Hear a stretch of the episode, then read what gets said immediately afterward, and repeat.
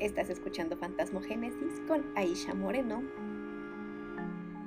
y Hugo Sandoval. Por esta ocasión en una llamada.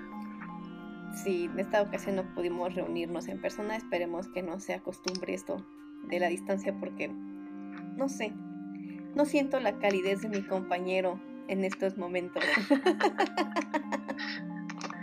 Yo no siento las patadas que luego me da bajo de la mesa, pero está bien, Ay, pero son parte de mi encanto. es lo que hace que el show fluya. Bueno, en esta ocasión quiero hablarles sobre Jesús Juárez Mazo. ¿Has escuchado hablar de él? No. Seguramente sí, pero lo conoces con su nombre artístico, que es Jesús Malverde, alias el patrón de los narcos o el santo de los narcos. Ah, bueno, así ya. así ya cambia la cosa, ¿no? Bien.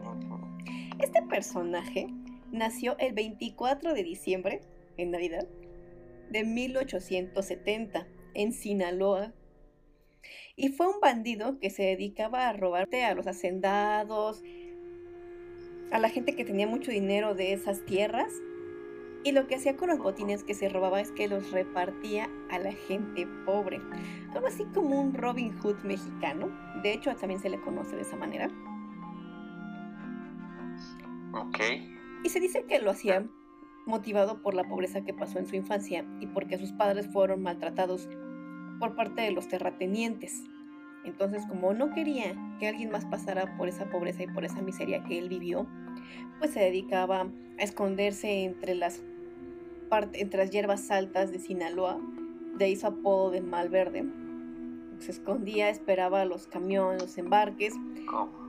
Sí, o sea, se cuenta que se camuflajeaba, por así decirlo, entre las plantas, los, las partes este, selváticas de Sinaloa, donde había como mucha concentración de plantas.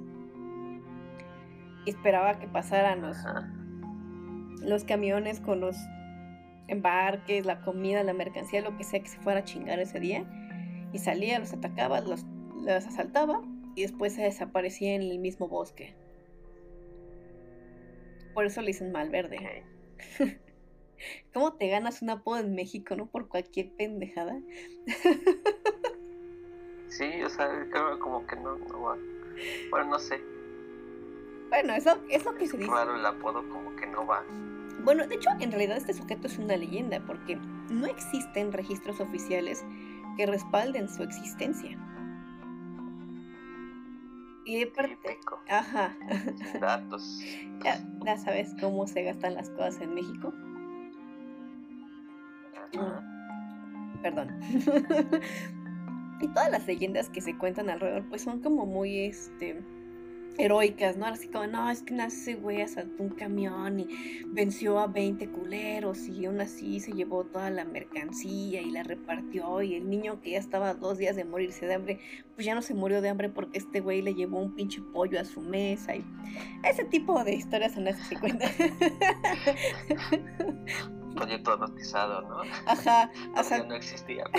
todavía no existían, pero o sea, un cambio de pollo rostizado, güey. Porque lo hemos comentado muchas veces en este podcast. O sea, las leyendas se van transformando conforme la gente que las va contando y cada quien le va poniendo un poco de su cosecha. Por ejemplo, yo agregué que fue un pollo rostizado, aunque en esa época pues no existía ese concepto. O tal vez existía, pero no era tan popular. La verdad es que no voy a poner a investigar si existía o no. Pero bueno. Si alguien sabe la respuesta, que nos comparte si existe el pollo Sí, si alguien conoce la respuesta de cuándo se. Eh, alguien se. Es que aparte es algo muy macabro si te pones a pensar también en esta cuestión del pollo rostizado, porque es agarras el animalito, ¿no? Le cortas la cabeza, lo abres de patitas, lo ensartas en un palo, o sea, como pinche brocheta. Con otros cuatro cabrones y lo pones ahí a que dé vueltas en el fuego. O sea, yo creo que el pollo rostizado tal vez no existe desde la época de la tortura, pero por ahí surgió la idea, ¿no? Alguien, un cabrón. De la Inquisición. Ándale, ándale, la Inquisición. Un cabrón ha de haber dicho. y después este, le damos vueltas. Justo, yo creo. una fogata para que se vaya adornando. Yo creo que un cabrón dijo, oye, si antes se empalaban cabrones, ¿por qué ahora no empalamos pollos y los ponemos también así a que giren en unas pinches hornos gigantes, güey, y decimos que es pollo rostizado. Nunca me había puesto, ya no se me antoja comerme un pollo rostizado, ¿eh? Nunca he visto tanta malicia. ¿Sabes qué es el pollo rostizado? Es comida como para cuando las mamás tienen hueva de cocinar. yo suelo comer. Nada las mamás, ¿no? Sí, yo, yo suelo comer pollo rostizado cuando mi mamá tiene hueva de cocinar. Es como, ¿sabes qué, hija? Tráete un pinche pollo y ya sales del apuro. La practicidad ante todo. Pero bueno, retomando la historia de Jesús Malverde. y acabamos de, comentar que no se tienen registros de su existencia y que las leyendas que se cuentan alrededor de él pues son muy variadas y muy este espectaculares, ¿no? O sea, era como pinche Batman en ese entonces, todo podía, todo lo hacía. Sin embargo, el gobierno mexicano de ese entonces sí puso un precio por su cabeza y lo estaban cazando. De hecho, se dice que fue ejecutado en 1909. Y a la gente que, bueno, lo atraparon, lo ejecutaron, dicen que fue traicionado. O sea, que tenía un compadre con el que armaba todos estos planes. Y un día llegaron con el compadre y dijeron, oye, güey, pues, ¿quieres dinero? Y como a todos nos gusta el dinero, dijo así como, sí, a huevo, ¿cuántos, ¿de cuánto estamos hablando? Nada, pues tanta cantidad. Lo único que tienes que hacer es entregarnos la cabeza de tu compadre. Pues, ah, pues sí, hay trato. ¿Vendió al compadre? Es lo, que se dice. Es, no es de compadres pues es lo que se dice, que fue traicionado y ejecutado por el gobierno mexicano. Y desde el momento... es más viable que te, que te eches la comadre a que te traiciones al compadre. Echarte a la comadre también es traicionar al compadre, mi querido colega. Perdón, compadre. no sé, yo no tengo compadres. Mucha complicidad con esto de los compadrazgos, ¿no? O sea, es como que cuando tú eres compadre a otro brother, ya estás como obligado a, hacer, a guardarle un chingo de secretos y estar como muy no sé, es como que ese es un vínculo muy especial con esta gente, ¿no? Porque para empezar se supone que el compadrazgo es cuando le pides a una persona que bautice a tu hijo, ¿no? Y es tu padre, por lo tanto es tu compadre, por lo tanto es como el padre este sustituto de tu hijo en caso de que te llegue a pasar algo. Ajá, pero no nada más con lo de los hijos, también es como tienes padrinos de la boda y así. Bueno, pero ¿cómo, otros eventos sociales. ¿Y cómo funciona con la gente que tiene padrinos hasta para los platos desechables que va a dar? Digo, ah, porque... Pues es para ahorrarte gastos. Ah, no, sí, claro. O sea, vamos a, vamos a ver un poco el contexto. Y esto no tiene nada paranormal, pero sí tiene mucho de gandallismo. De que en México, no desconozco si en otros países, pero al menos en México sí, pues la gente se quiere casar, ¿no? Porque está bien chido el desmadre y la boda y la peda y bla, bla, bla. Pero hay gente que no cuenta con el presupuesto apropiado para realizar una boda, así que acuden a esto de los compadrazgos y a pedir padrinos hasta por el pinche vaso desechable que vas a terminar mordiendo y dejándolo abandonado en la mesa para los arreglos de mesa. Ajá, o sea, es siempre se quieren llevar a la señora. Se supone que tradicionalmente, pues pides este como padrinos pues de anillos, ¿no? De lazo, el general, creo que por ahí. Y ya, ¿no? Pero hay banda que te pide que para que pongan el pomo, que para el banquete, que para los desechables, que para el pastel, que el padrino de la zapatilla de la novia, que el padrino del liguero de la novia. Y es como de, güey, o sea, mejor mejor hacemos tu pinche boda de traje, güey, ya. y aparte, pues también es como de, ah, ya te puse, pues ahora qué derecho me das. No tienes ningún derecho. La pareja o qué? Tú siempre quieres sacar ventaja extra de las cosas. Pero retomando ya, retomemos. Bien. Entonces dicen que fue traicionado por su compadre y fue ejecutado y lo colgaron en un árbol. Y luego se desprendió y les prohibieron a la gente de ese lugar darle una sepultura digna. Querían que fuera humillado teniendo el cadáver expuesto hasta que se descompusiera. Entonces la gente lo que empezó a hacer fue aventarle piedritas como para irlo sepultando y ahí hicieron la tumba. Y desde el momento en el que se muere hace su primer milagro porque pasó un vato por ahí que había perdido a sus vacas, las sacó a pastar, se le perdieron y le dijo a, el cuerpo de Malverde en descomposición. Y de, oye, güey, pues si tú me ayudas a recuperar mi ganado, yo te prometo que te sepultura digna y la chingada. Y pum, las vacas aparecieron. Y este compa fue el que retiró los restos de este personaje y los llevó a una capilla donde fundan su primer este, mini iglesia, por así decirlo. Es que más que una iglesia es un altar, ¿no? Ándale, es como un altar. Pues ellos le llaman capilla. Y es enorme, por cierto. La primera fue en Culiacán. Luego abrieron otra en Tijuana, en Badiraguato. Se extendió hasta Chihuahua. Actualmente existen también en Colombia y en Los Ángeles. Y si se preguntan por qué en esos lugares, nada más usen un poquito su imaginación, mis niños. Oye, pero a ver, ah. este, ¿cómo es que se exportó tanto? ¿Llevaron reliquias del cuerpo? No, no, no. Las, nada más fue las reliquias del cuerpo, que, que cuenta la leyenda que este señor, porque le hizo el milagro de entregarle a las vacas, las llevó a una capilla que dicen que ahí se fundó la primera, o sea, en Culiacán, Sinaloa. El lema de este ratero era ayudar a mi gente en el nombre de Dios, por eso lo hicieron santo. Y al igual que en el culto de la Santa Muerte, la Iglesia Católica no lo reconoce como un santo. Bueno, es que no cumple con los requisitos que la Iglesia pide para que una persona sea santificada. Y... sí, ya sabes cómo es esa banda. Y al, y al igual que en el culto de la Santa Muerte, los devotos de Malverde no están peleados con la Iglesia Católica. De hecho, la mayoría son católicos. O sea, nada, es como si en vez de, rezarle a San Juan Tadeo o a San Pedro o cualquier otro santo, pues le rezan a este señor y a esta figura que sí existe y que tiene un aspecto muy, o sea, es un busto normal de una persona que se ve como medio ranchera. No tiene nada de macabro como la muerte, que es la, la, la forma del esqueleto y todo eso. Esto es como muy normal pero en, la, en, en los templos donde lo tienen la gente se persigna frente a él, le vientan agua benditas, le rezan un Padre Nuestro, le llevan veladoras, o sea, también le rinden un culto. Y de hecho, las personas que están encargadas de cuidar sus capillas dicen que sus devotos no solo son narcotraficantes, de hecho muchos encargados rechazan que se le vincule a Malverde con el narcotráfico, porque los favores que la, que la, gente le pide a Malverde, pues son los mismos que le pides a cualquier santo, ¿no? Que es salud, trabajo, protección, lo normal. Se empieza a relacionar con el narco en los años 70 cuando el capo Julio Escalante manda a matar a su hijo Raimundo por hacer negocios turbios sin su consentimiento. La leyenda cuenta que este personaje fue balaseado y arrojado al mar, y en el poco lapso que todavía tenía de conciencia, le pide a Malverde la salvación y milagrosamente es salvado por un pescador.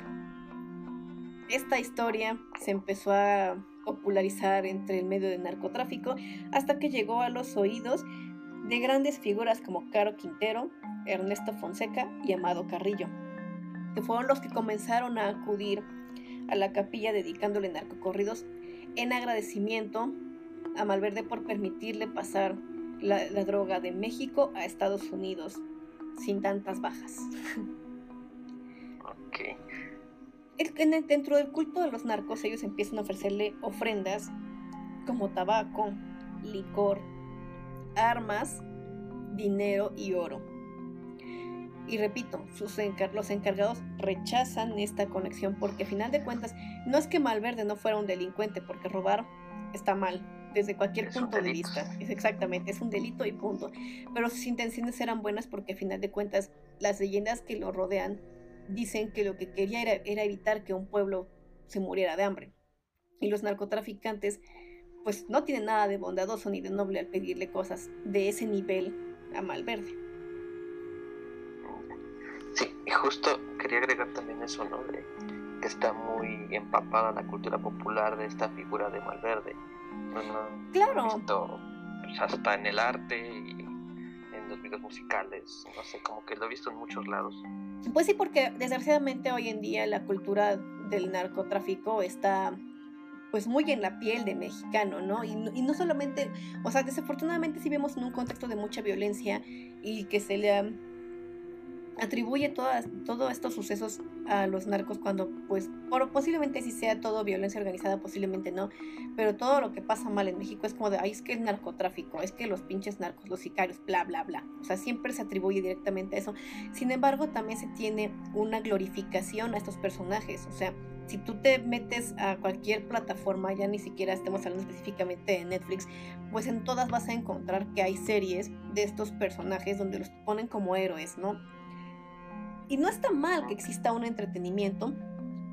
Lo que sí está mal es que la gente, sobre todo los chicos, los empiezan a venerar y los vean como un ejemplo a seguir. Cuando en realidad estos personajes están llenos de sangre, o sea, ¿cuántas familias no están incompletas por los delitos de estas personas? O sea, es, es, algo, yo creo que lo más macabro que puede haber en esta vida es lo que el humano es capaz de cometer por sus propios beneficios, ¿no? Y no creo que exista algo más cabrón que traficar con personas para poder mandar tu droga y cobrar millones y te tengas que chingar a quien te tengas que chingar. Entonces los alcances de la maldad de estos personajes a mí me impresionan y me impresiona todavía muchísimo más que la gente crea que, son una especie de héroes. Es que justo ahí es, bueno, en ese caso es como hacer la narconovela, que es completamente la ficción y como te lo quieren poner a todo, todo bien bonito y bien padre. Y con lo que fueron los hechos en, en verdad, ¿no? Claro. Yo siempre soy como más fanático de ver un documental con imágenes originales, con investigación bien a ver una narconovela de, no sé, cualquiera de estos narcos, de Pablo Escobar, por ejemplo, ¿no? Que hay muchos documentales o hay mucha información como más, más ida como a, los hechos. Y, está la novela que una serie tanta madre que sacan que ya es muy mucha ficción a veces. Claro, y aparte, cuánta, o sea, lo que lo más triste de esto es que hay tantas porque hay un público cautivo que lo sigue consumiendo y hagas la que hagas te la va a comprar. O sea, ya ni siquiera puedo enumerar los títulos que yo conozco porque seguramente hay muchísimos más, o sea, y todo el tiempo que metas, metas una plataforma y ves contenido nuevo y ya sacaron algo nuevo de los narcos. Y sí, efectivamente el, patrón Malverde pues se ha popularizado gracias a toda esta oda que han hecho. Incluso en, hay un episodio de Breaking Bad donde hablan de él. no le, no le dedican todo un capítulo, ni te dicen como su historia, su contexto, de dónde viene, nada, es como que, ah, pues mira, si quieres conocer a tu enemigo, pues piensa como tu enemigo y le dan a la, gente de la DEA la figura del patrón Malverde. ¿Por qué? Pues porque al final de cuentas, pues sí es una figura que ellos reconocen y le piden milagros. Y Sí, nada más es como la referencia al patrón del narco. Casi Exactamente. O sea, es como... Aunque no es, lo que estamos deduciendo es que no era tan, tan del narco, pero no, no era mucho que no desconocemos la historia. No era tan, y te digo, o sea, ni siquiera sabemos si existió de verdad. Y no era tan del narco. Y las personas, no todos sus devotos son gente dedicada a, esto, a las actividades. O sea, pasa lo mismo con el, con el culto de la muerte, o sea, están estigmatizados. ¿Por qué? Porque pues, tú lo ves y lo ves raro, sobre todo si eres conservador católico, que todo lo vas a ver mal, sin tirarle tierra a nadie. Pero pues lo ves y dices, ay, no, es que pues, ese no se parece a ninguno de mis santos, pues no, no, no va a ser como algo turbio, ya no te tomas como la molestia de investigar si lo es o no. Aquí no estamos defendiendo ningún culto, ni estamos, este, diciendo que está bien o está mal, solamente estamos informando las creencias que tiene la gente. Y, ahora, finalizando un poquito con el patrón del narco, nos vamos a trasladar hasta Pachuca Hidalgo. Y aprovechando que estamos en Pachuca Hidalgo, le voy a mandar un saludo a mi tío Memo. Hola, tío. mi tío Memo sí vive en Pachuca y yo quiero mucho. Pero bueno. Y ahora sí vamos a empezar a hablar de las cosas siniestras por las que han seguido escuchando este podcast. Bueno, todo tiene un poco de, de esto, ¿no? Pero ahora sí vamos a alimentar un poco su morbo. Hablándoles sobre... encontramos lo siniestro, ¿no? Sí, yo a veces hasta yo le encontré lo siniestro a los pollos rostizados, güey. Ya ni quieres comer pollo. Ya no voy a comer pollo rostizado. Bueno, me voy a activar mi modo serio para hablarles sobre el culto del angelito negro. Y ya estamos entrando, ahorita te voy a platicar, ya estamos entrando a la adoración del diablo en una forma muy leve. Lo pongo entre comillas porque yo no lo sentí nada leve, pero ya estamos empezando a hablar de los cultos que sí tienen un propósito siniestro y que sí están adorando a una criatura pues que está relacionada directamente con la oscuridad y con el mal. Si tú ves la figura del angelito negro, es bastante impactante. Es literalmente un demonio rojo vestido de charro con unos cuernos enormes. Y la gente le llama angelito negro por cariño. está sentado en un trono. Y en Pachuca Hidalgo está la Catedral de la Muerte, donde inició este culto. Y por eso sé que es como el templo principal donde van las personas a rendirle, pues, devoción a este personaje. Ok. No, he visto las imágenes, ah, luego me las compartes. Sí, pero velas de día, por favor. Bien. Igual a todos los que nos escuchan. No, mira, o sea, de hecho no es algo tan fácil de encontrar. O sea, si tú buscas Angelito Negro te va a direccionar a la película de Pedro Infante, a muchas cosas relacionadas con racismo, y ya más abajo encuentras esto. Porque como lo dije en mi episodio anterior, la gente que de verdad hace cosas satánicas no lo hace a la luz del día ni anda como de, ey, ey, ey, voy a matar a un chivo, vean como, no. Todo esto es muy discreto, sucede en ciertos lugares, a ciertas horas, en ciertos días. Como parte del culto al angelito negro, hacen algo que llaman la misa negra, que es un ritual donde tú entregas una ofrenda. La que yo vi tenía muchísimas veladoras y una cabeza de un puerco, decapitado obviamente. Y la persona que busca su protección es entregada a un ritual con el objetivo de que un demonio entre en él esto es algo demasiado visual y muy difícil de describir, porque si literalmente ves cómo están azotando a alguien con plantas y le echan, le soplan humo y muchísimas cosas, sea como que de verdad da un poco de miedo y aparte puede que sea teatro, ¿no? Mi papel en este programa no es ser escéptica, pero pues si hay alguien que está ahí haciendo unos ruidos muy raros y es bastante desconcertante, o sea, es un ambiente de mucho estrés. Si no estás acostumbrado y aparte te espantas con la primera cosa que ves, pues puedo decir que esto sí causa demasiado impacto. es alguien que está ahí medio zarandeando y que empieza a gritar en idiomas desconocidos. Y de repente todo se queda quieto. Porque el objetivo de esta, de esta iniciación es que entre un demonio, saque lo malo que tenga esta persona y después entra en una especie como de trance. Es como hacer un exorcismo. Sea, meten, al, meten a un diablo para hacer un exorcismo rápido y esta persona queda en un estado de trance. Mientras está en ese estado, el sacerdote o guía hace, hace agarra una navaja y empieza a hacer cortes en la espalda de esta persona. Con la misma sangre empieza a hacer unos dibujos en la espalda de la persona y después sellan las heridas con cera roja, con sales o con agua mineral. Esto con el objetivo esa sangre la estás entregando literalmente a este personaje y tiene el objetivo de recibir su protección. Cuando termina el ritual, ya porque también te metes a un círculo de fuego y bla, bla, bla. es muy aparatoso, visualmente es demasiado impactante. Muy elaborado, ¿no? Pues todos los rituales Entre lo impactante y elaborado. Sí, todos los rituales son, son muy impactantes.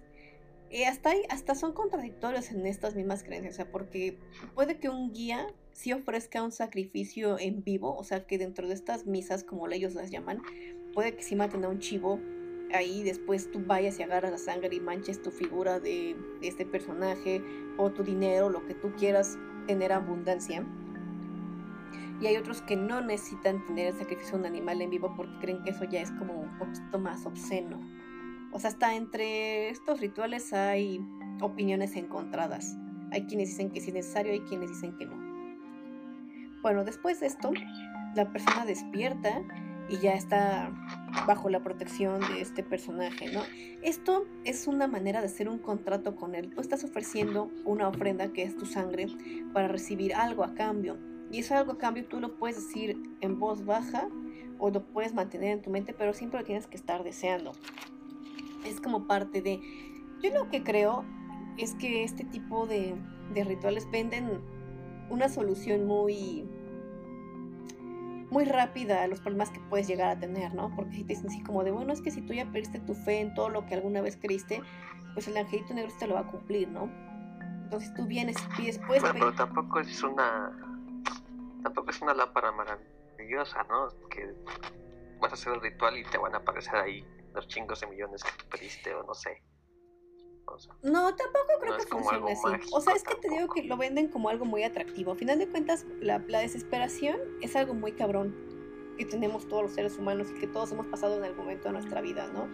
O sea, yo creo que todos en algún momento hemos sentido mucha desesperación, angustia por una enfermedad, por un pariente que tiene una de estas enfermedades que te consumen, por falta de empleo, por falta de dinero. O sea, creo que eso es algo universal. Y si te están vendiendo una alternativa rápida, o sea, si te dicen así como de, no, pues que... Porque lo dijimos en el episodio pasado, que todos los tiempos de Dios son perfectos y que todo pasa por una cosa y que hay un orden en la vida y que hay cosas que son para ti y hay cosas que no son para ti. Pero ellos están diciendo así como de, pues es que no importa si no es para ti, aquí lo vas a tener y lo único que tienes que hacer es sacrificarte un poquito y demostrar que de verdad sientes devoción por este tipo de, de figuras.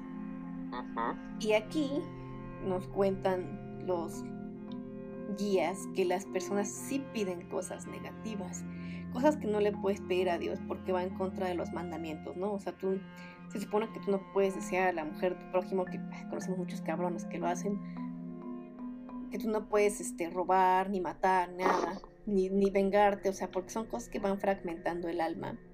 Y no solamente lo dicen las religiones, también está, de, psicológicamente se dice que una persona que ya comete un asesinato, pues ya no tiene ninguna empatía, entonces por lo tanto ya es como que ser psicópata, ¿no? Porque ya no tiene la capacidad de sentir algo por las personas a las que está atacando.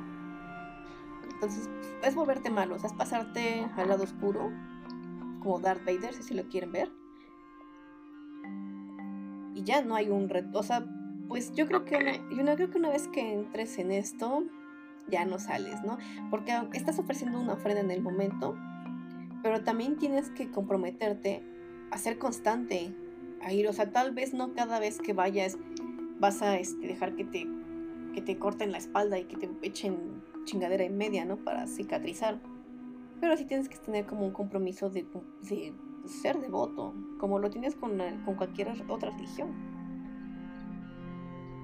Pues justo esta parte, ¿no? Que acabas de mencionar, ¿no? O sea, es un ritual rudo, pesado, que es algo que no vas a querer repetir cada ocho días, o sea es como de, güey, ya es mi última opción y, me estoy pensando en chingo y no lo repetiría en unos, no sé, hasta unos años que vuelva a tener un apuro tan grande. Pero pues creo que nosotros lo vemos de esa manera porque somos ajenos, ¿no? Al menos yo sí me mantengo del lado de la luz y todo esto lo veo como por cuestiones informativas para, poderlo, para poderlo compartir con ustedes. Pero creo que hay personas que les llega a generar una adicción o sea, a final de cuentas los fanatismos suceden en cualquier lado y con cualquier cosa. Entonces yo no dudo que exista gente fanática de esto, o sea, y que a lo mejor no siga acudiendo por puro morbo, por ver cómo cortan a alguien más, porque le da cierto placer ver la sangre derramada ahí, o te digo que en algunos sí sacrifican animales, entonces pues que también te cause como una sensación placentera ver eso. Yo no lo descarto. Es un problema. Evidentemente es un problema. Pero creo que, pues sí, o sea, al final de cuentas creo que genera un poco de adicción. Es como estos jugadores habituales de la cuija, pues también se vuelven adictos. Pues puede ser, puede ser. Te digo que esto ya es entrar a cosas pues ya más oscuras. Bueno, y de este, entonces dices que sí tienes como, o sea, en, en, lo que investigaste, que también es como poco, si hay como casos que, pero son casos registrados como relatos, video, no sé, ¿cómo encontraste el, el archivo? Alguien me había hablado de esto, que existía y que se practicaba, pues igual en las colonias estigmatizadas y de este país, ¿no?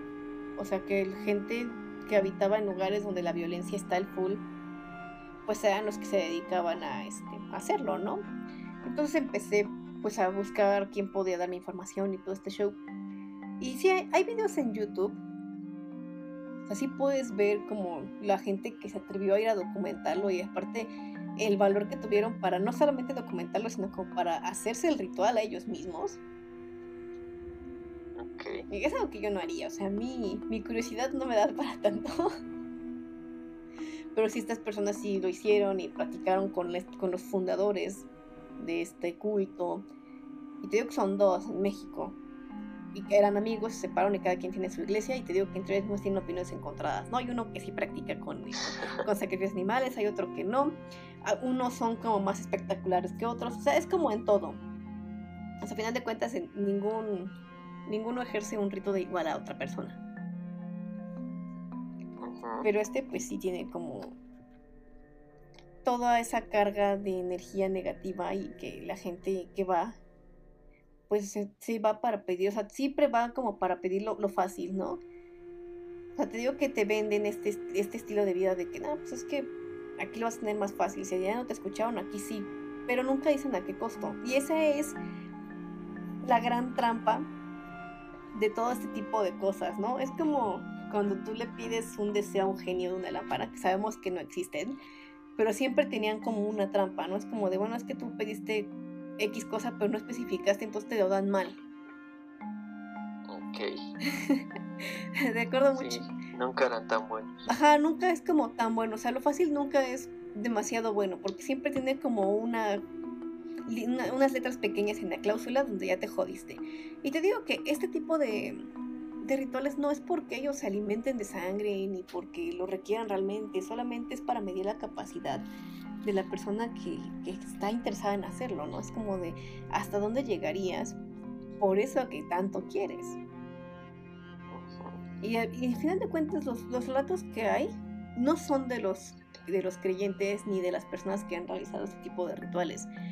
Son de los que fueron a observar y de los que los, y los, y los que guían estos cultos pero no, no hay nada de que, bueno, pues es que yo sí pedí un favor y se me hizo, pero tuve que pagar esto. Eso no lo hay. No sé si porque de verdad no les pasa nada o porque ya no viven para contarlo, o sea, no sé, o porque tienes que guardar mucha discreción con esas cosas.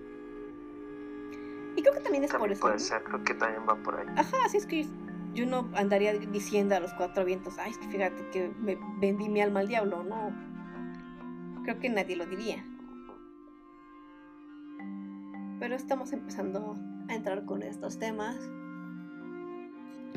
En nuestro próximo episodio vamos a abarcar sobre algo que marcó a México.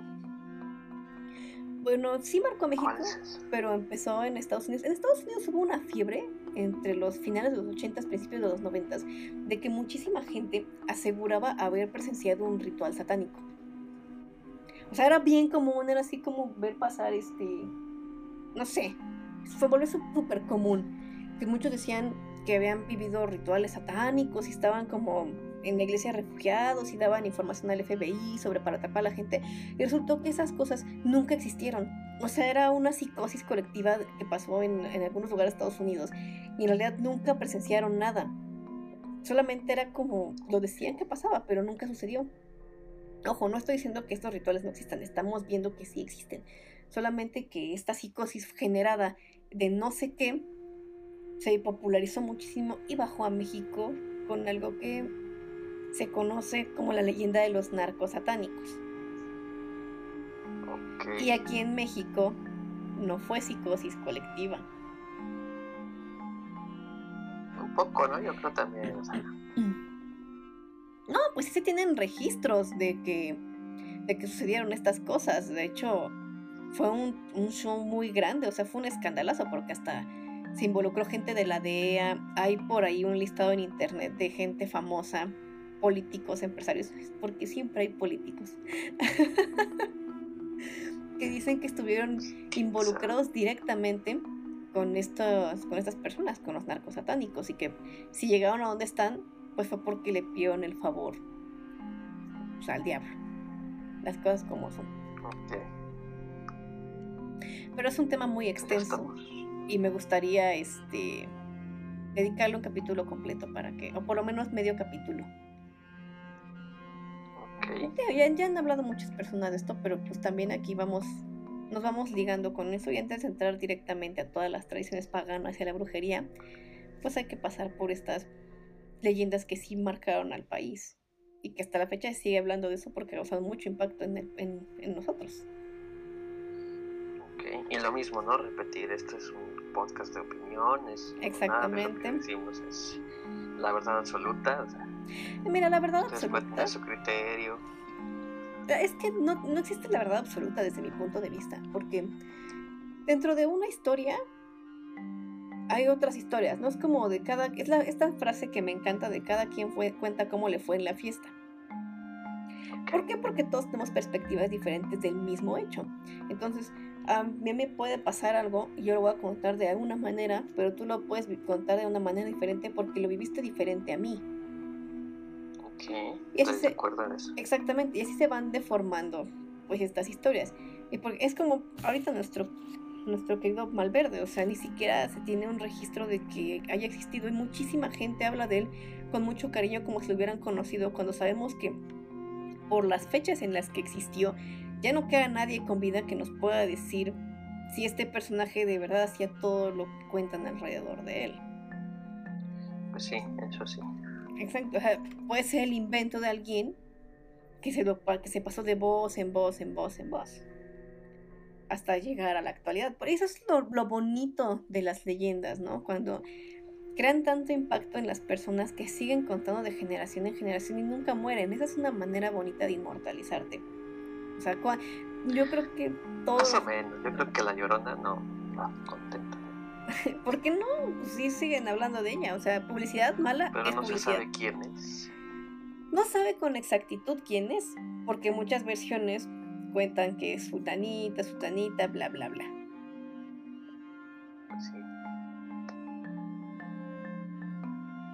Pero así está la situación con este tipo de, rituales. Cuéntenos, ¿ustedes se animarían a hacer algo así? Yo la verdad no.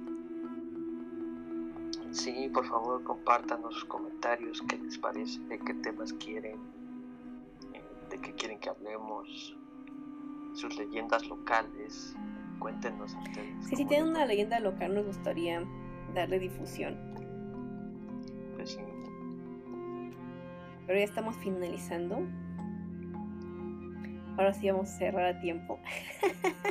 creo, que la, creo que la distancia nos, nos sentó bien. Es que no traigo el cronómetro, o sea, luego estoy. Yo sí lo estuve cronometrando. Bueno, pues esto fue un episodio más de Fantasmogénesis con Aisha Moreno. Y Hugo Sandoval, a la distancia. Ay, a la distancia, oye bien bonito eso. Se oye bien pandémico eso. No olviden seguirnos en nuestras redes, nos encuentran en Facebook como Fantasmogénesis y en Instagram como fantasmo.génesis y a mí como a.morbid ya no, el señor no maneja redes sociales, es que es muy boomer. Todavía no, no organizo mis redes. Y nos escuchamos la siguiente semana. Bye. Bye. Bye.